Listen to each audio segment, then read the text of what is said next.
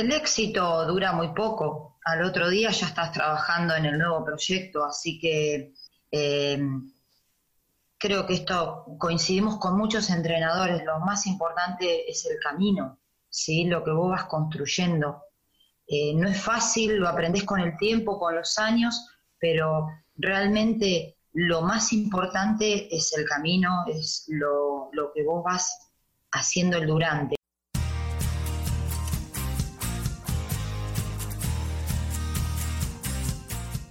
Bienvenido al podcast de Basketball Insights, un programa en el que nos adentraremos en los entresijos del baloncesto y descubriremos los trucos, técnicas y estrategias que los entrenadores de éxito siguen para hacer crecer a sus jugadores y equipos y obtener mejores resultados para que así tú puedas mejorar el rendimiento de los tuyos, sin olvidarnos de sus historias y de las de cualquiera que ayude a hacer más grande el mundo de la canasta cada día, con Millán Cámara y J. Cuspinera.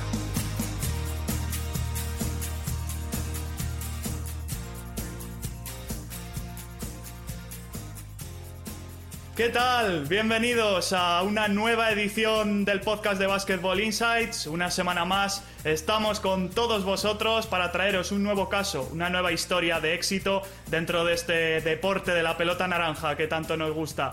Y bueno, como sabéis, eh, aquí vamos a tener de todo, entrenadores, jugadores, árbitros, fisioterapeutas. Esta semana nos toca hablar de entrenadores y vamos a hacer un pequeño viaje porque vamos a tener a nuestro primer invitado de Sudamérica, en este caso invitada, una entrenadora argentina y prestigiosa. Eh, entrena a nivel de clubes con Lanús y también es la directora técnica de la selección argentina en categorías U14 y U15. Laura Kors, bienvenida.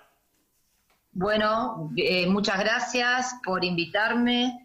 Eh, es un honor. La primera de Sudamérica, dijiste recién, no lo sabía y la verdad que es un, honor estar con ustedes en el programa de ustedes. Sí, además la primera mujer, lo cual nos, ah. nos enorgullece a J y a mí también, que seas la primera. gracias.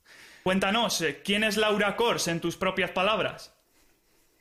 Bueno, simple, eh, una entrenadora, jugué al básquet, así que la verdad es que el básquet para mí es un estilo de vida porque nací con, una pelota prácticamente en una ciudad de básquet como es Bahía Blanca, donde, como todos saben, eh, le dicen la capital del básquet, eh, la ciudad natal de, Manuel Ginóbili, bueno, de, muchos otros grandes jugadores, así que donde se respira mucho básquet y no podía hacer menos. Mi mamá en su panza eh, me llevaba a ver partidos de básquet, o sea, yo estaba adentro de esa panza, así que de, muy temprano, este, el único deporte para practicar allá en Bahía Blanca, que por su densidad hay, muchísimas canchas, o sea, yo vivía en un barrio donde eh, había tres o cuatro canchas en cuatro cuadras y bueno, tenía que jugar al básquet, no había otra opción.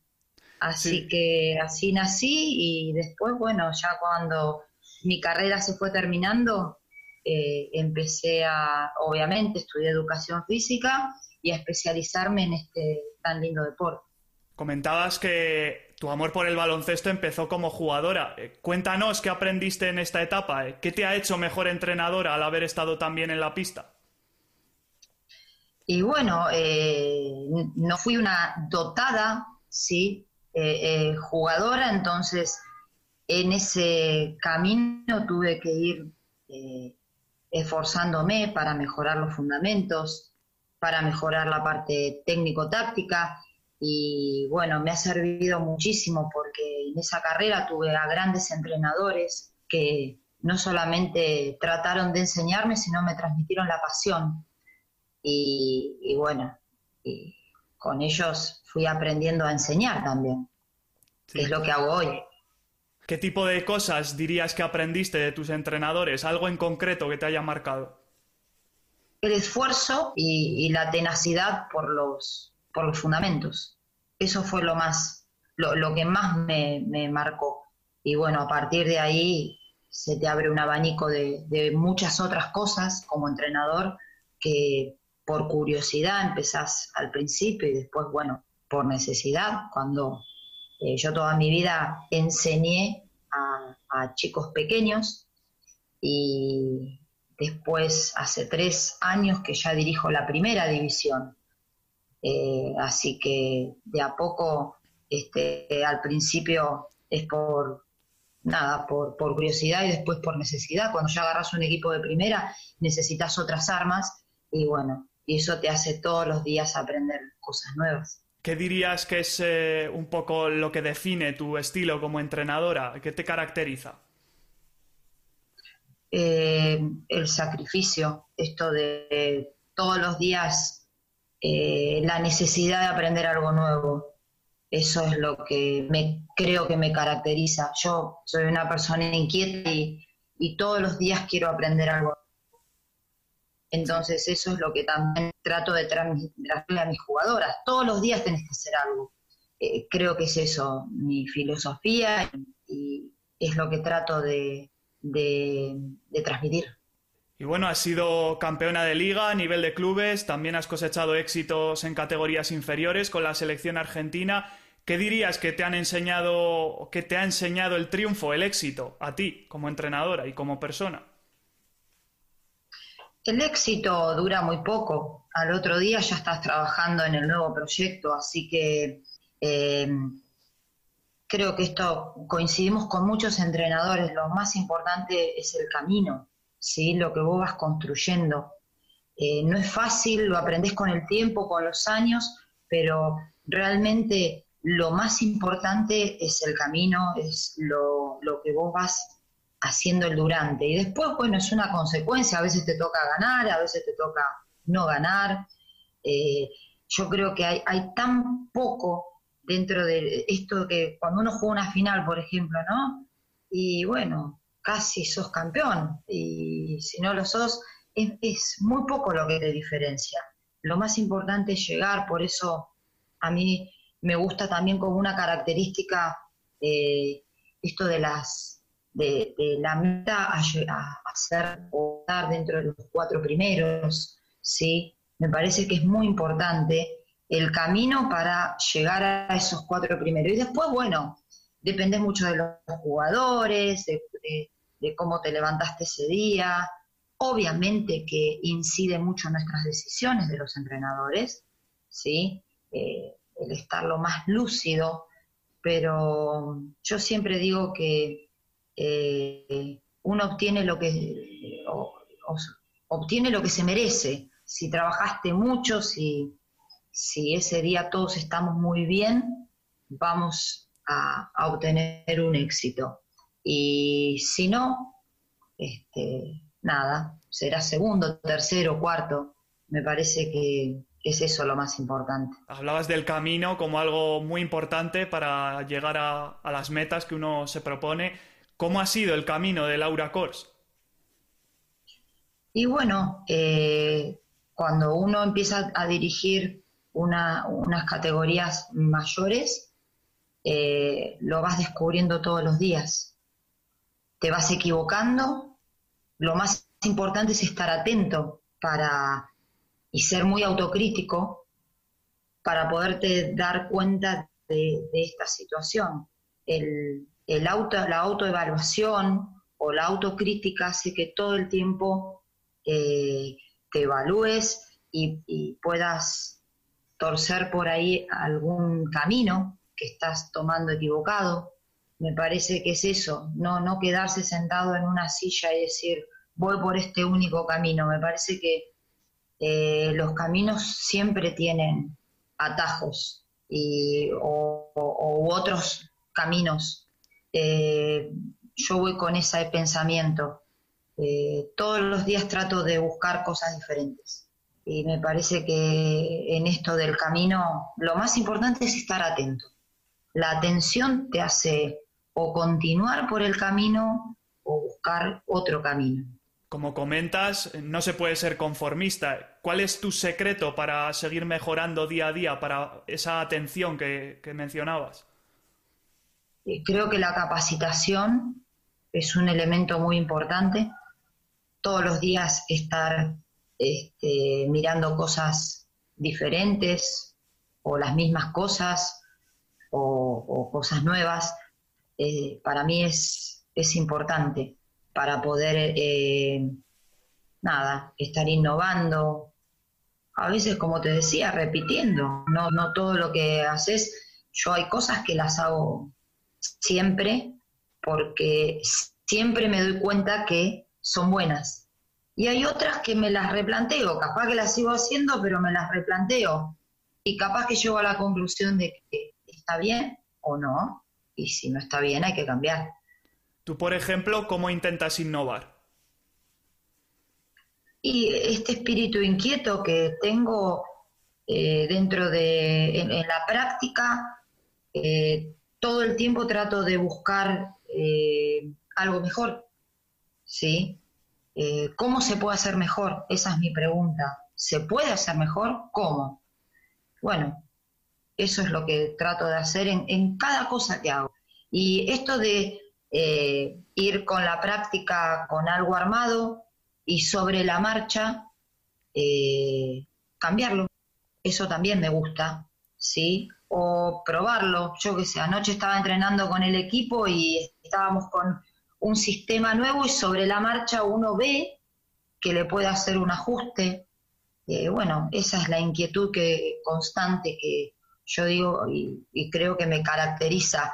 Lo que no les pasa muy bien a veces son los jugadores que me dicen, y pero, bueno, no, pero ahora lo hacemos de esta. Si uno lo puede fundamentar y se lo puede explicar al jugador, bueno, eso está bueno también. ¿Cómo hace el entrenador para intentar inculcar cosas que igual le chocan o, le vienen nuevas al jugador?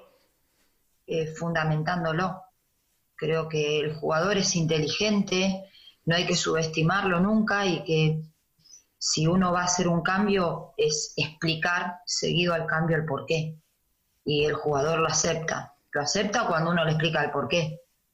Así que es receptivo en eso. Y hablando de tus jugadoras eh, y tus jugadores, eh, ¿qué dirías que te han aportado y te siguen aportando? he tenido compañeros de trabajo que me han enseñado a escucharlos. Uno aprende también con, con sus pares y, me gusta mucho el entrenador abierto, el entrenador que escucha al jugador y que el jugador tenga también este hábito de pasar por al lado tuyo y decirte algo simpático como todavía no tomamos agua o decirte, viste que ayer lo hicimos de esta otra manera y me siento más cómoda o yo ir directamente y preguntarle, ¿cómo te sentís? con esto. Temas como esto, eh, a mí me gusta mucho ese feedback con el jugador. Entonces, creo que todo el tiempo te aporta el jugador. Y hay que estar atento, es otra de las atenciones que hay que tener dentro este, de nuestro trabajo, de la comodidad de ellos. No la comodidad de vagueza, ¿no? La comodidad en el otro aspecto quizá en, a nivel de entrenador eh, te aportan esto que has comentado, a nivel humano, ¿qué te dan? Y también, yo creo que si el jugador percibe que el entrenador lo escucha, ya se establece otro vínculo. Y yo siempre quiero tener eh, eh, buenos jugadores como personas, principalmente, y bueno, y si son buenos jugadores dentro de la cancha, mucho mejor. Ellos a nivel humano, sobre todo eh, en este cambio generacional, yo creo que te dan muchísimo. Todos los días aprendo y trato hasta de utilizar un vocabulario diferente al que utilizaba hace 10 años, por ejemplo. Me pasa mucho más con las nenas chiquitas, con las nenas de 12, 13 años antes una nena de 12, 13 años, nada, la traía la mamá de la mano. Hoy la nena de 12 y 13 años es completamente diferente, eh, a veces para bien, a veces para mal, ¿no? Eh, pero bueno, me aporta muchísimo a nivel humano. Ellos te enseñan todo el tiempo, los chicos, los grandes, ¿sí? hoy nos tenemos que acercar de otra manera es así. La tecnología creo que nos ha invadido tanto que hoy tenemos que llegar de otra manera. Esto es algo que en todas las profesiones uno se tiene que adaptar. ¿Cómo lo hace el entrenador para moldarse a los cambios que va viendo en la sociedad, en el propio deporte del baloncesto? Y por esto que te decía, escuchando a otros colegas, vos escuchás ejemplos de, cómo van manejando diferentes situaciones y todo el tiempo vivimos con situaciones como para amoldarse, como para eh, tener que solucionar, eh, porque eso no se aprende, eso te lo da la vida, te lo da las relaciones humanas. Entonces, eh, creo que también tenemos que estar atentos. El estar atentos eh, hace que y este diálogo permanente que uno trata de establecer con el jugador, que a veces podés más, a veces podés menos, porque nada, porque dentro del ámbito del entrenamiento vos tenés que entrenar y todo eso es lo que muchas veces haces un poco por dentro de la cancha, pero mucho por fuera. Esto de tratar de hacer actividades extras, ¿sí? De juntarse a comer, a una salida. Y bueno, esto son todos aportes que hace que te puedas acercar más a la persona. Eh, hoy creo que es fundamental el acercamiento humano, ¿sí? por todo esto que comentábamos, ¿no? el uso del, del celular, que hace que tengamos chicos que mm, no estén habituados a ese tipo de relación, de, tener un contacto fluido y permanente o un diálogo. Ellos hoy dialogan a través de, un elemento. Y bueno, yo también tengo que adaptarme a eso y, los diálogos más abiertos hoy son a través de un audio, de WhatsApp, por ejemplo. A mí me cuesta, y bueno, pero me tengo que ayornar porque si no, este, rompo la relación ahí. Y en tu caso concreto, ¿cómo fomentas esas relaciones humanas entre el grupo? Y eh, con un chiste. Trato de llegar diciéndoles algo, vamos a comunicarnos. Este, sí, trato de tirar chistes cuando hacemos esa reunión final y cuando veo que hay muchos excesos de, de este tipo de situaciones. Este, primero llego con un chiste y estoy diciendo en realidad el chiste tiene, dice una amiga mía que es psicóloga, mucho efecto de verdad.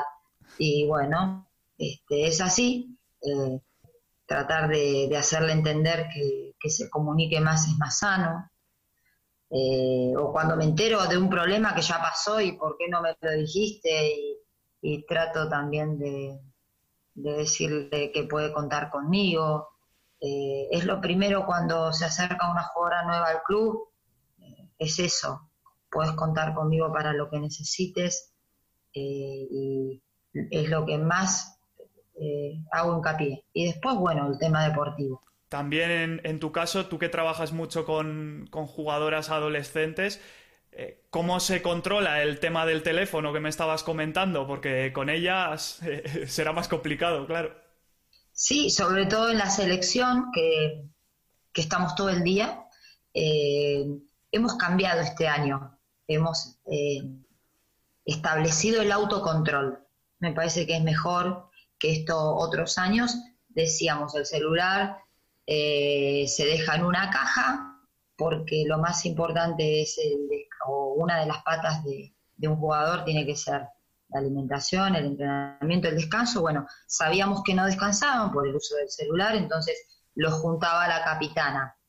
Hoy estamos empezando a trabajar con el autocontrol, entonces le decimos, cada uno lo apaga, tenemos que, te regalo la confianza, ¿sí?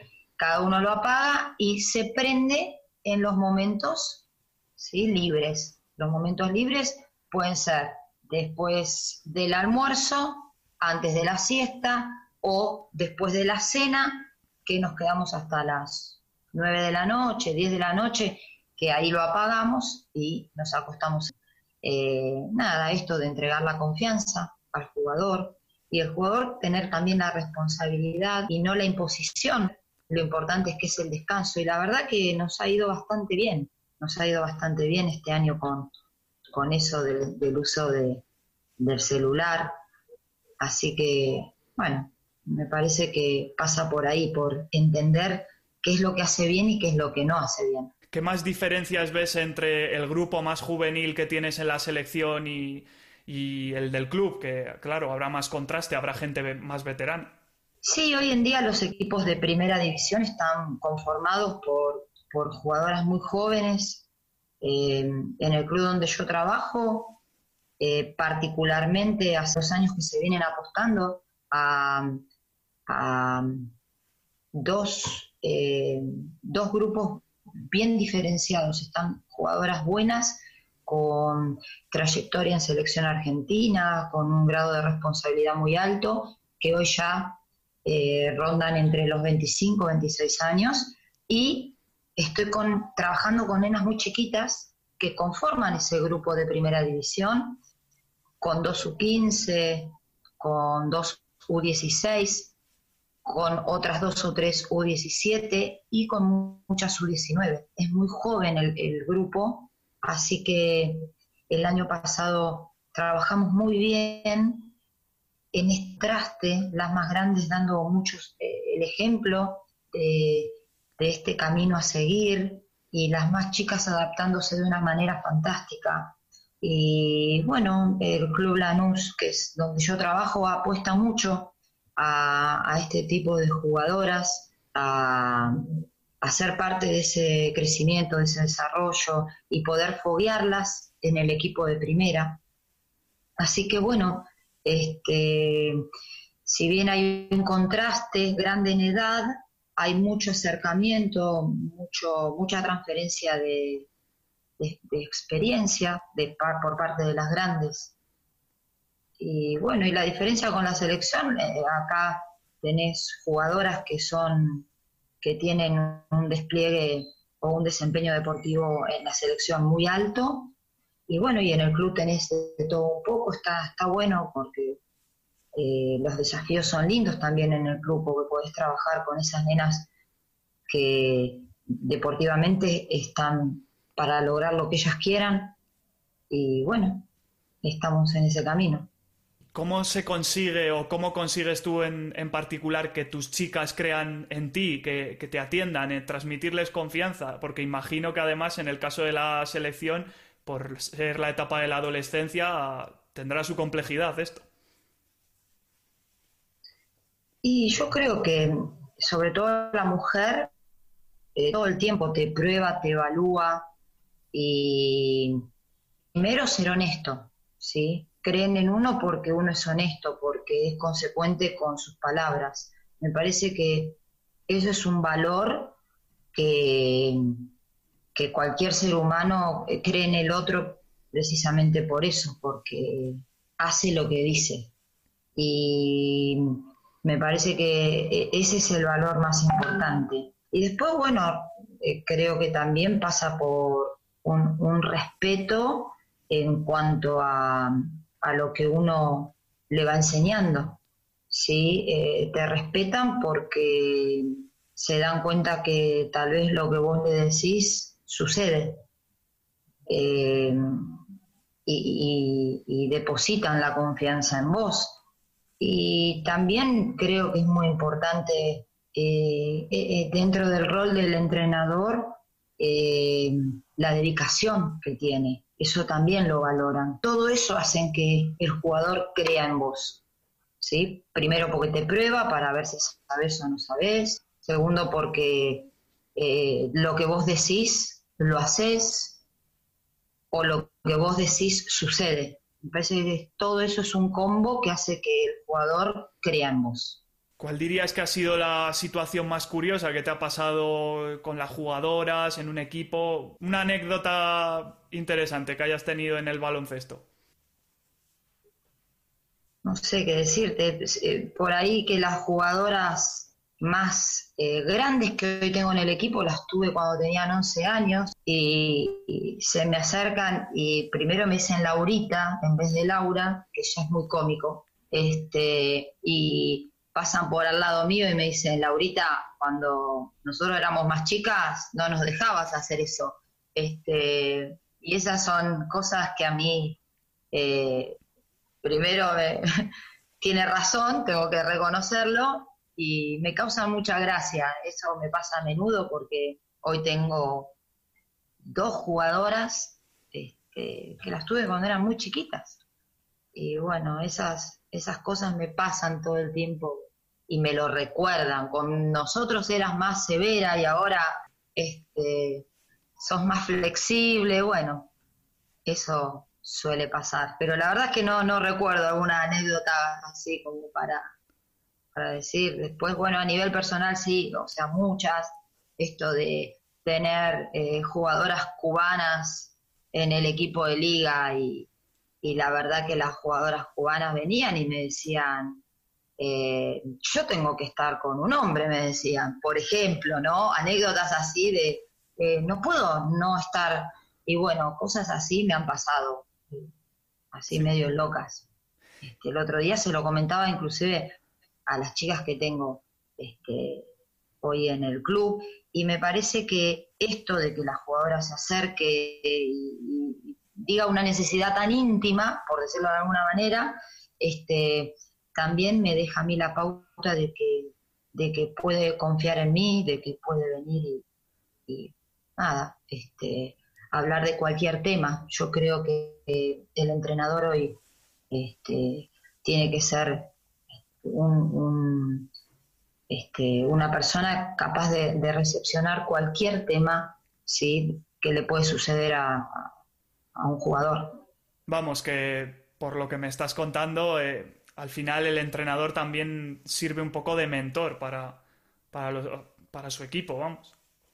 Sí, sí, y de, psicólogo también muchas veces. Eh, sobre todo, no sé, no, no tengo la experiencia con, con hombres, pero o con varones, pero la mujer eh, sí es muy, muy de necesitar eh, esta motivación extra, ¿sí? este apoyo eh, para poder seguir creciendo, para no caerse, para no desmotivarse. Eso, la verdad es que sí, sí sucede. Y si ellas notan el paso del tiempo, como decías que te dice alguna, ¿tú también has notado cambios en ti a lo largo de todos estos años? como entrenador. Me lo hacen saber ellas, que me dicen, hoy te caminan por arriba de la cabeza, me dicen. No, digo, ¿cómo es? No, no es así. Sí, sí, y bueno, felizmente uno tiene que ir cambiando porque el mundo cambia y bueno, eh, pasa a ser un halago eso. Sí cambié es, un halago. Bueno, pues llega ahora el momento de introducir a nuestro querido J. Cuspinera, que como sabéis no puede estar aquí con nosotros eh, físicamente, pero sí que como estamos empezando a hacer, eh, ha querido mandar una pregunta a nuestra invitada, así que vamos a escuchar qué es lo que ha preparado para Laura. Hola Laura, la pregunta es la siguiente. ¿Qué equipo te gustaría entrenar a lo largo de tu carrera y por qué? Saludos. Bueno, eh, me, gustaría entrenar un equipo de varones por ahí, que es lo que no tuve. Eh, la verdad es que, nada, me gustaría saber esto que me cuentan de la psicología del varón, esto que veo cuando por ahí vienen algunos chicos a compartir entrenamiento con las, con las nenas, que a ellos no hay que provocarle situaciones de tirarse una pelota dividida, eh, tienen una energía constante. Y la verdad que me gustaría, me gustaría entrenar un equipo de varones y, ver cómo me va, qué es lo que, me falta, ¿no? Precisamente por todo esto que, que menciono, que la mujer muchas veces nosotros tenemos que generar situaciones de juego, situaciones de, eh, nada, de, mayor intensidad y que el, el varón la tiene. Como así también el que ha trabajado en las dos ramas, dicen que la mujer es mucho más abocada en los detalles y el varón no. Y bueno, me gustaría transitar por ese otro camino para, para ver de qué se trata. ¿Cuál dirías que han sido tu mejor y tu peor momento en el baloncesto? Y mi mejor momento creo que uno lo asocia siempre con los triunfos, ¿no? Pero voy a elegir el, camino, el camino para ese triunfo, porque fue el primer año que dirigí liga y la verdad es que creo que fue eh, el año que más aprendí, que más aprendí porque de la nada tuve que casi aprender casi todo. Y, el peor, eh, deportivamente, calculo yo, y habrá sido una lesión que dejó afuera de, algún equipo.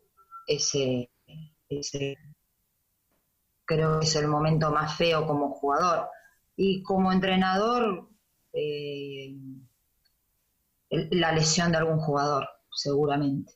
Sí, me da mucha tristeza porque lo vivo como propia, eh, que, que las he tenido. Así que, bueno, eso sería. A ese grado de vínculo, de conexión llega el entrenador que, eh, como decías, puede llegar a sentir la lesión de un jugador como propia, ¿no?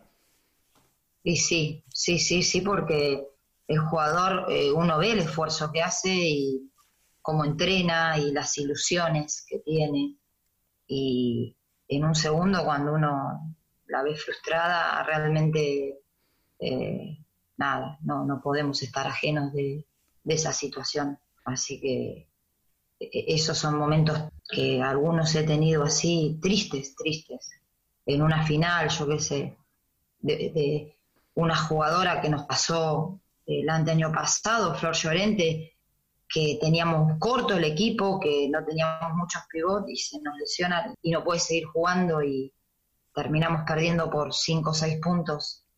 Y y la jugadora en el banco llorando todo el partido, yo quiero jugar, yo quiero jugar, y el médico no la dejaba.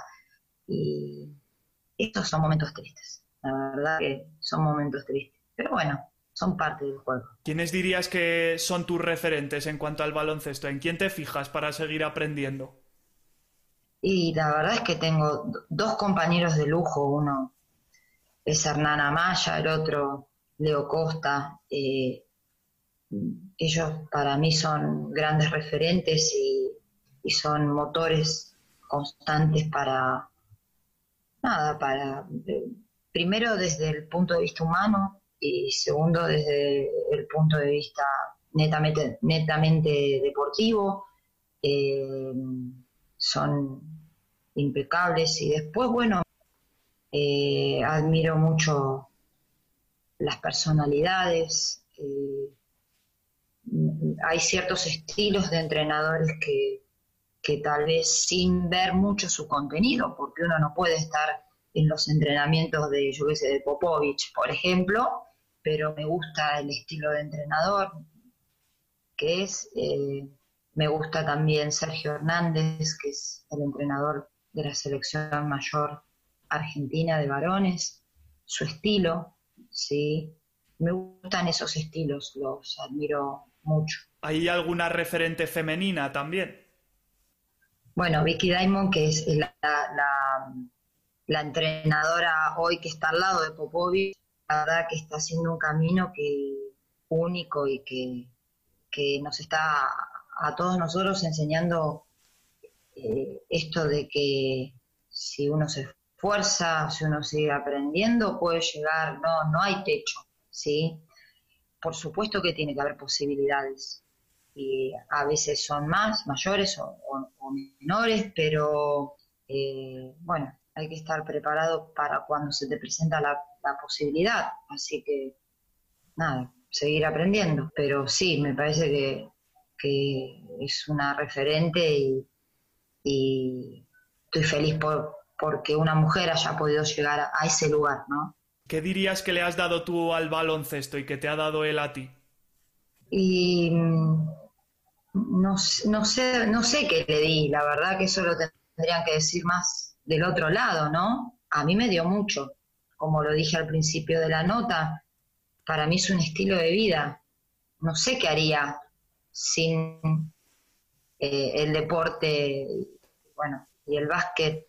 Tal vez estaría relacionada el día que me retire, ¿no? Pero eh, nada, lo que uno le da creo que, te lo van reflejando una sonrisa del otro lado. Eh, yo que sé, alguna palabra o varias. He recibido muchas palabras de, halagos, pero trato de, de, no agarrarlas. La verdad que es parte de mi trabajo. Uno cuando lo hace con pasión no, no tiene que escuchar tanto los halagos, pero bueno, creo que algo a alguna jugadora le he dejado y habría que preguntárselo más a ellos. Creo que algo hemos dejado. ¿Qué diría Laura Kors que se le da bien como entrenadora y que debería mejorar? Eh, me considero una, entrenadora eh, humilde y todo lo que implica ser humilde, ¿no? E, esto de, todos los días demostrarles a, a mis jugadoras que aprendo con ellas y de ellas. Eh, y bueno, y mejorar, tengo muchísimo para mejorar. La verdad es que no lo sé, porque el camino de la mejora, como es infinito, debe ser muy largo. Eh, en lo próximo tengo muchísimo por mejorar. Tengo muchas cosas para descubrir. Así que a veces no te alcanza el tiempo porque, bueno, más allá que nosotros no vivimos de esto, eh, yo soy profe de educación física, trabajo en una pileta, trabajo en un centro de iniciación deportiva, hago otras cosas, eh, no me alcanza el tiempo, ¿sí?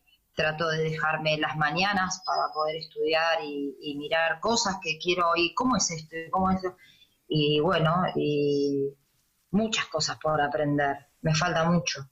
Me gustaría hacer más cursos de psicología, por ejemplo, me gustaría, me gustaría ir a España a ver a muchos entrenadores eh, entrenar y, bueno, por hacer y por conocer y por descubrir, no lo sé porque es infinito, creo que es infinito, nunca dejas de aprender. Para ir concluyendo esta entrevista, eh, ¿qué consejos les darías a los entrenadores y a las jugadoras o jugadores que te puedan escuchar? me parece que no, no me gusta mucho dar consejos, pero nada, si hoy viene un entrenador joven y, me, hace este tipo de preguntas, le diría que no pare nunca de aprender. Eh, y jugadoras que eh, el jugador que yo vi meter mucho, mucho, mucho era porque tiraba 500 tiros al aro. Entonces, que, que nadie sabe el techo que tiene y que yo he visto también jugadoras a los 18 años o 17 años ser de uno más del montón y al otro año ser excelentes jugadores, técnicamente hablando, ¿no? Porque, bueno, el, otro punto, el técnico táctico lleva un proceso más largo, pero eh, que pueden, que si quieren algo, lo pueden lograr con mucha dedicación y esfuerzo. Eso me parece que es lo que me ha caracterizado a mí como jugador y como entrenador, así que nada, los techos eh, uno no sabe dónde están. Para terminar, eh, ¿hay algo que te gustaría añadir después de todo lo que hemos hablado en esta charla? Que fue una entrevista muy profunda, la verdad es que muy pocas veces me hicieron una entrevista así tan profunda que me ha hecho pensar y nada, agradecer que este, agradecer el espacio, sobre todo que, le dan a la mujer, sí, que yo creo que puede llegar a tener siempre las mismas posibilidades que, los hombres, así que nada, agradecer, nada más que eso. Y antes de, despedirnos eh, de ti, Laura, eh, cuéntanos, eh, ¿cómo puede hacer la gente para contactar contigo? ¿Por dónde podemos seguirte? Bueno, yo no soy muy amiga de las redes sociales, pero bueno, tengo un Facebook, Laura Viviana Kors, y mi Instagram, que es Laura-Kors. No soy de poner muchas cosas, este, pero bueno, si quieren contactarme este, o por mail, lauracors.hotmail.com. También te tenemos en Twitter, o sea que estás en todos lados. Twitter, Laura, eh, la B de Viviana, Laura B. Cors. Sí, sí, tengo redes sociales, pero digamos que no soy muy este, amante de todo el tiempo estar poniendo cosas en las redes. Pues Laura Kors, encantados de haberte tenido en este nuevo episodio del podcast de Basketball Insights. Un placer. Bueno, bueno, el gusto fue mío, realmente hermosa nota y eh, les deseo toda la suerte en este camino y, la verdad que nada, son muy profundos para entrevistar. Muchas gracias. Seguramente, bueno, seguro no. Desde luego no será la, ni la primera ni la última mujer que pasará por, por, este podcast de Basketball Insights. Y bueno, antes de despedirnos, ya sabéis que tendréis disponible este programa y los que vengan en las principales plataformas de podcasting, también en YouTube en formato vídeo y que podéis seguirnos tanto a J. Cuspinera como a mí en las redes. En Twitter, por ejemplo, eh, yo soy arroba millancb, J es arroba jcuspi y luego tenemos el perfil de Basketball Insights que es eh, Insights en Twitter. En Facebook eh, también podréis encontrar toda la información sobre el podcast en la página de, de J. Cuspinera. Y nada más por mi parte, un saludo y un abrazo muy fuerte a todos y hasta la próxima.